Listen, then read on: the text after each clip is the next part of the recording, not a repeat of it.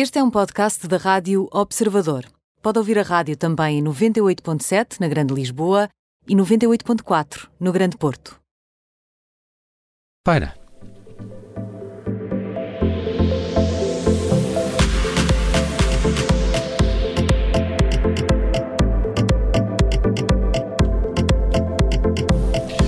O mundo dos famosos em três temperaturas nas tardes da Rádio Observador, hoje com a Ana Marques. Olá, Ana.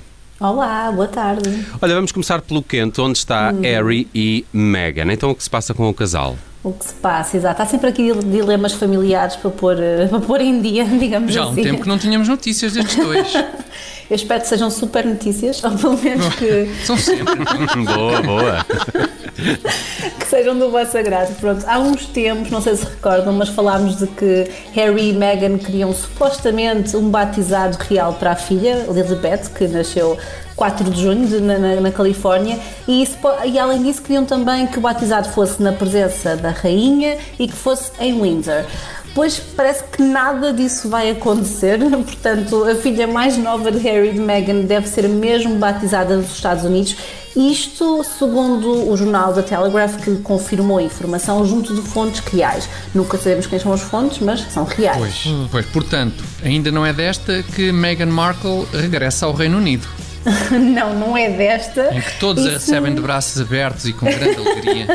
És muito otimista, mas sim, ainda não é desta. Também não consigo prever quando é que será esse cenário, porque se formos a ver bem, e isto publicamente falando, Meghan esteve em solo britânico pela última vez em março de 2020, portanto, na altura, numa cerimónia da Commonwealth na, na Abadia de Westminster. Portanto, agora, a acontecer o previsto, Lilibet vai ser batizada, ou poderá ser batizada, pela Igreja Episcopal dos Estados Unidos, ah, e há aqui um apontamento, um detalhe interessante, que é o Bispo Michael Curry, que é aquele senhor que preferiu o famoso sermão no casamento de Harry e Meghan em 2018, é o líder da Igreja Episcopal dos Estados Unidos e quem sabe pode ser ele a oficializar a cerimónia. Não há Windsor, mas há aqui um líder da Igreja Episcopal, ela por ela. Olha, mas eu tenho a ideia que esta notícia vem na sequência de uma outra, Ana. Ah, e tens uma boa ideia, é verdade, vem, ah, porque também sabemos que o casal não vai voar para o Reino Unido ah, para estar presente numa cerimónia que foi feita para, para agradecer aos doadores da estátua da Princesa Diana, aquela que foi inaugurada no, no verão. Portanto, o Príncipe William vai ser um anfitrião deste evento, que acontece já a 19 de outubro, no Palácio de Kensington, e é uma recepção privada com cerca de 100 amigos, antigos funcionários e familiares da Diana. Ainda bem mas que é- sem Harry Ainda sem bem que é, uma- é privada. Privada e uma e coisa- pequena. é uma coisa- É uma coisa Pequenina. pequena. Mas sabe-se qual o motivo pelos quais os duques de Sussex não vão estar presentes? É que eles recentemente estiveram em Nova Iorque numa, numa Uhum. visita que, aliás, falamos aqui, enfim, cheia de novidades e muito publicitada. Exatamente, exatamente, muito publicitada, ah, e- mas, mas não sabemos porque é que eles não vão estar no Reino Unido, nem sabemos quando é que vai ser a próxima viagem deles ao Reino Unido, lá está. Ah, e uma pessoa fica a pensar se o Natal em família vai estar ou não comprometido, porque já não é cedo, Eu- já não é tarde para falar do Natal, não é? Eu acho que sei porque é que eles não vão ao Reino Unido. Que é para Então. não, não, Não tem viajarem e não poluírem. Não poluírem. Ah, Exatamente. é para possível agradar que o eles nunca mais voltem ao. Reino Unido. não arranjavam um barquinho, Só a ou energia solar Sim, ou assim? Sim, qualquer coisa desse género. Como aquele jovem português que vai atravessar o Atlântico. Uhum, já ouvi falar, já ouvi falar. Ora bem, e vamos ao Morno, onde está Demi Lovato. Uh, o que é que se passa com a cantora?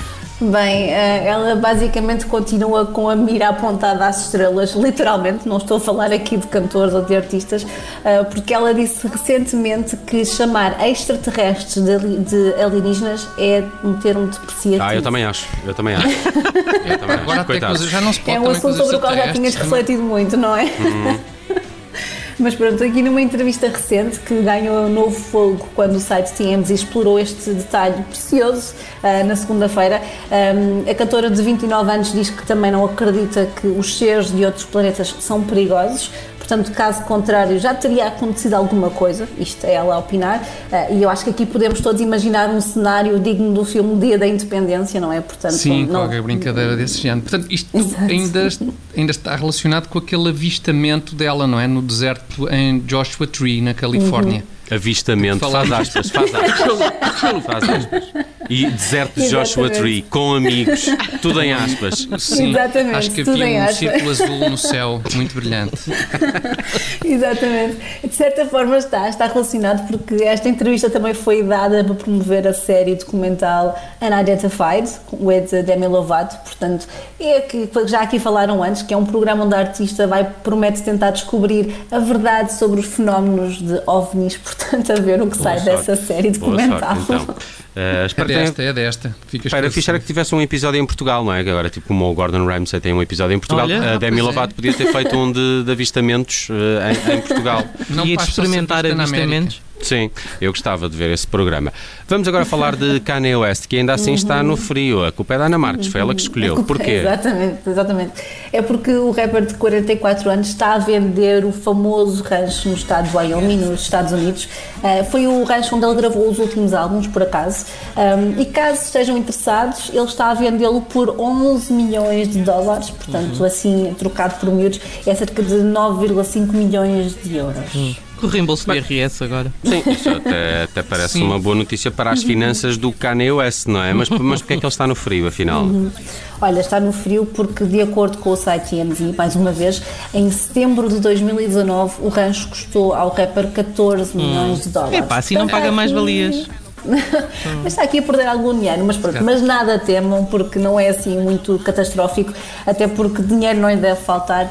Hum, há sensivelmente um mês o Kanye West, portanto, comprou uma casa em Malibu com vista de praia e essa custou quase 60 milhões de dólares. Portanto, perto de 3 milhões ali, ganha, Lasca. gasta aqui 60 milhões. Sabem porque é que ele está a vender isto por eh, 9 milhões e meio de euros? Então, Precisa de fazer uma marquise na casa de Malibu. ah, e é. uma casa custa 60, a marquise fica bem por 10.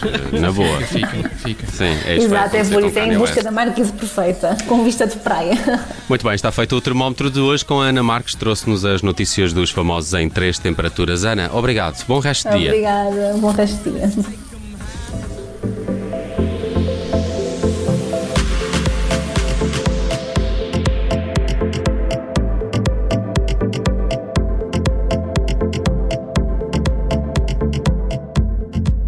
Rádio